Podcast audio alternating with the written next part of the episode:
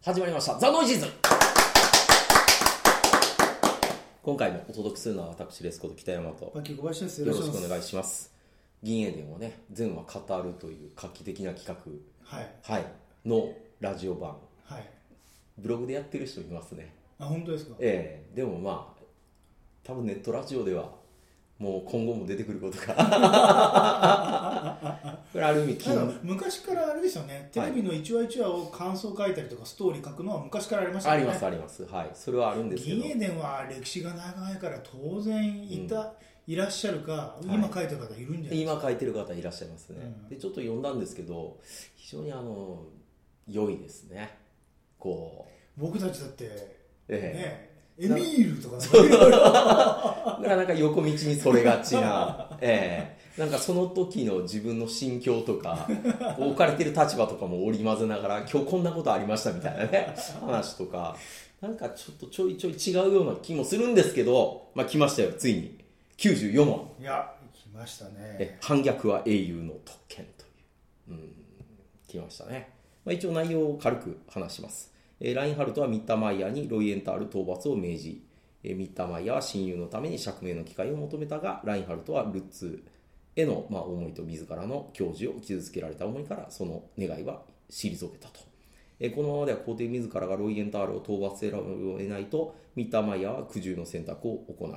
まあ、討伐行きますと、うん慎んでお受けいたしますと、え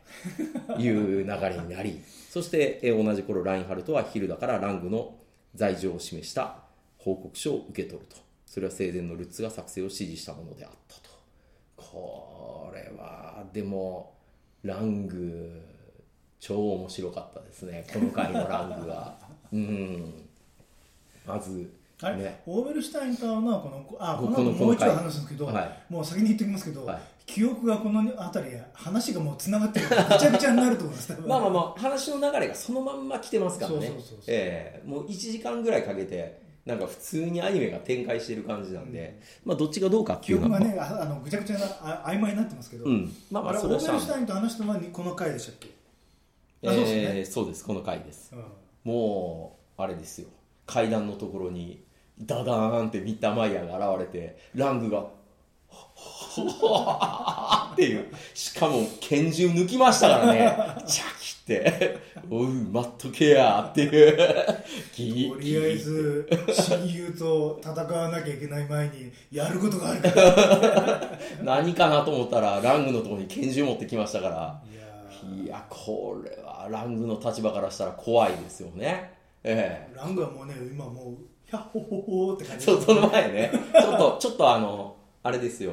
エアー入った靴かなっていうぐらい飛んでましたからピョンピョンってピョンっていやいやいやいやもう勝手にね討伐行くのはあれやけど俺まで連れて行かれたらたまらんなみたいないやーオーベルシュタインはやっぱねいいですねええいいですねぶれないええオーベルスタインはねじゃあちょっと一緒に行こうともうあの最悪ルーエンタルのとこ行こう自分がこの混乱のなんだろう平定っていうかあのた戦いが起きないための瞳悟空として自分が派遣されることももう選択肢の中で考えてますからね、オイルシュタインはもう自分が死ぬこととかは何とも思ってないですからそれね。でうんもう殺されるのはそれで、うんまあ、皇帝とかこの帝国の別に安泰だったらそれで構わないって言うんですからね本当にあれですよね、公務に準してますからね。おいお前も行くかもしれないから いや、行くでしょっていう感じでしたよね。ランが、いやいやいや、あの、ちょっといろいろ調べないと、ちょっとわからないこともありますね、ここで即答はちょっとって。ええ、で、終わった後、ランラランって、ラングラングランって、ピョーンって。あそれはね執務室行くまでですかそうらそう そうピョーンって。冗冗談じゃないですかいやでもまあでもあれかって言って、まあ、みんな死んでくれたら、やりようは俺のデスクももうちょっと上の方開くか、まあ最悪あの病気っていうのも使えそうますそかうらそうそうねそう、いいですね病欠っていいですよね、うんこう大人の特権ですね病欠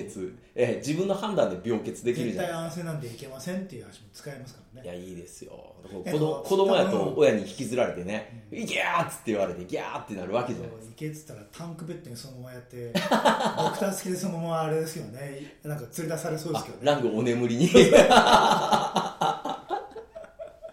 まあオーベルシャンやりかねないし、やりかねないですね、まあそこでミッターマイヤーが拳銃携えて登場ですよ。まあ、あの今回の、えー、とだから94と95こはの辺りはもうミッターマイヤーの話ですよねい、三田マヤの話ですね、まあ、まず親友を殺しに行けって言われるわけですからね、うんうん、でなんでいなやんお前がやらないんだったら俺がやるけどどうするって言って別にどっちを選んでも俺は何も言わないけどって言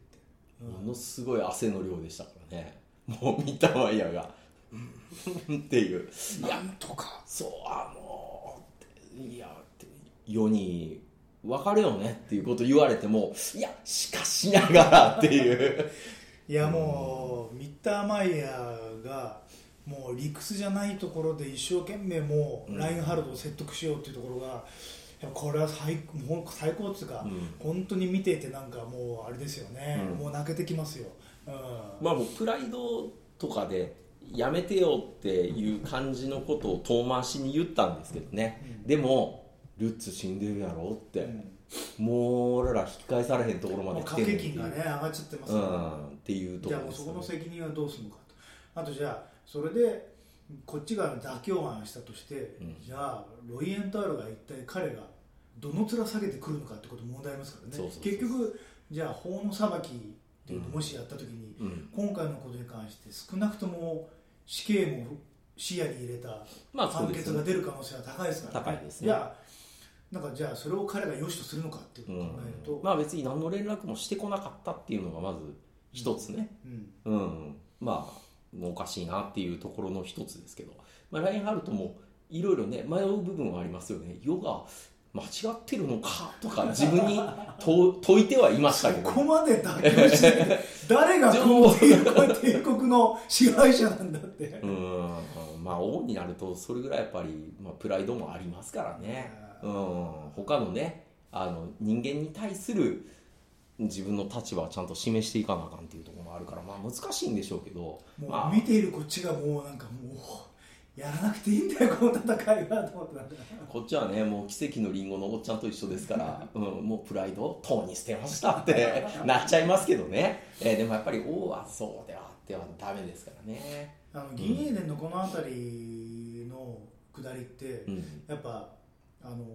本当に説得力が実際結構薄いんですよね、ん戦いに至るまでのところ、そうですね、だけどまあ原作はねちょっともうずいぶん前に読んだんですけどこのアニメ版はうん、なんだろう、もう完全にあのちょっとそこんなこんな大きな戦いになる人、どこにあったのかなと思うんだけど、うやっぱなんかそれぞれのキャラクターをやっぱずーっと見てくると、うんなんで、なんかやっぱこうなる運命なのかなっていうことをちゃんとね、うんなんかそういうふうに思えるところが、やっぱこの旧銀英伝版はやっぱすごいですね。うんうんまあその3年前にね世にまあ挑んでこいやみたいなことを言ったやつも一応伏線としてはねあってそれがやっぱり一言二言報告すれば済むようなことをうんやら言わないように言なわっなちゃういってのいうにっねていうか言わないでしょそだうけそうどうんだけど言わない気持ちもなんとなくわかるんですよね、うんうんそうなんですよね、まあ、その辺になるとほらラング小物ですからうん銃つけつけられたらあわわですし、ええあの辺でほらちょっとかっこよく打ってみろよとかって言えないのがラングだでけすよどね、俺たちえはえラングでしょ、今回ね生き延びてよかったらバーッバーって来てくれてなんかここで打ってよってあんた俺はをもう何にもね、うん得る失うものないのにあのロイエンタールがもう俺の思った通りに罠に勝ったって俺はもう嬉しいですよいやーほらずっと言ってたでしょってそううそうんだってもうずっロとイエンタールには反逆の意思ありと私はずっと報告してきたはずです嬉しそうに言ってましたよまあね、まあ、オーベルシュタインは何か言って誰と会ってるかも全部把握して把握してますから何にも言わないけどいやーまあまあまあまあともかくねあのーヒルダがだから久しぶりにねコムにちらっと顔出したんでうん「おー」って「ヒルダ」っていう時にあのエミールがですねスーッとお茶を持ってくるんですけど ええいやーあの手の包帯を見せながらこうカメラにね映り込むように 「ええ俺一緒に行って怪我してますから」っていう 「あなたは何をしてたんですか?」っていう感じのカチャってカチャってすごいカメラあれ意識してますねカメラ映ってるのそりゃそうですねよええもうこうこうやって右手右手って包帯包帯守った守った あのキャラをこう示す新銀英伝はエミールはクローズアップされるんですかねいや、されないんじゃないですか。あんなにエミールちょ確こかちょユこ。リアンとかに、あヤンかヤンの時もお茶出しましたよね出しました、なん出かしました。チラッとなんちからっと存在感アピールしてますからね。うん。まあ、将来的にほら、自分、エミールの店開いた時にね、あっこにも俺はいたねってていうね、マジっすかってみんな言われます多。分みんなのカップ全部コレクションしてるでしょコレクションしてる。髪の毛とかね。 前にあの髪の毛採取してましたから、こう。で髪の毛をミリ単位で切って売ってるんでしょなんかいやーキルフィアイスのもうあのパカって開けて1個持ってってると思う ええ大事にしてるのにあれ、いやねも、う寝てる間にカパって開けてよるかったねあれ、うんヒルダとかラムにバレたらすぐねう